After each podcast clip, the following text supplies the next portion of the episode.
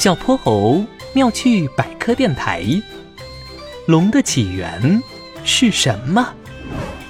龙宝带着小泼猴和哼猪离开海底的水晶宫殿，重新回到了陆地上。他也从威风凛凛的大青龙变回了天真可爱的模样。刚刚我的眼睛都快被闪花了。嗯，不好意思啦，你们对龙还有什么疑问吗？我作为这个世界的小向导，都可以告诉你们哟。我想知道龙到底是怎么来的。嗯嗯，这就要从很久很久很久以前说起了。话说，算了算了，咱们还是一起去亲眼看看吧。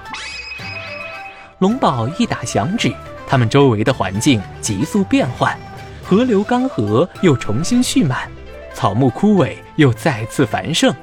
过了好一会儿，终于停止了变动。不远处有个穿着麻布衣服的健壮青年，他皮肤黝黑，脖子上挂着串贝壳项链，正盯着面前的旗帜。呃，那旗子上画着条蛇啊！在古代，每个部落都会选择一种生物来崇拜，并把它当做本部落的保护神。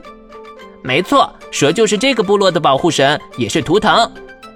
在龙宝的示意下，他们躲到了树丛后面。悄悄地观察着一切，青年指挥一旁胖乎乎的小弟：“你去帮我把别的部落图腾拿来。”“是，首领。”小弟很快将几幅旗子拿了过来。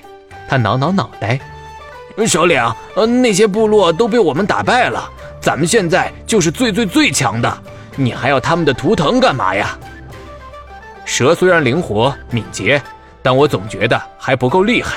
我要创造一个最厉害的图腾。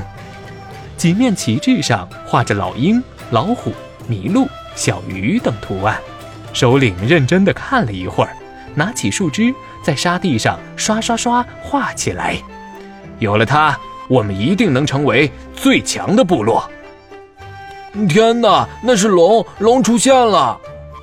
传说龙就是蛇融合了其他几种图腾后产生的。嗯，你懂得还真不少嘛，但这只是其中一种来历哦。我再带你们看看别的。龙宝又一打响指，场景再度变换，空中乌云密布，一道刺目的闪电出现，仿佛要将天空撕开个口子。他们藏在一棵大树下，不远处有座茅草屋，屋檐下站着几个农夫，脸上是掩不住的喜悦。干旱这么久，雨神终于施恩，要下雨了，我们的庄稼有救了！太好了，太好了！农夫们伸出粗糙的手掌，等待着雨水的滋润。站在角落里的一个少年喊道：“啊，我看到雨神了，他就藏在云层里。雨神长什么样？”少年拿起笔，先在纸上画了一道弯弯曲曲的闪电。随后，他一步步画出蜿蜒的身体、长长的犄角、锋利的爪子。你们瞧，这就是雨神。他画的是龙。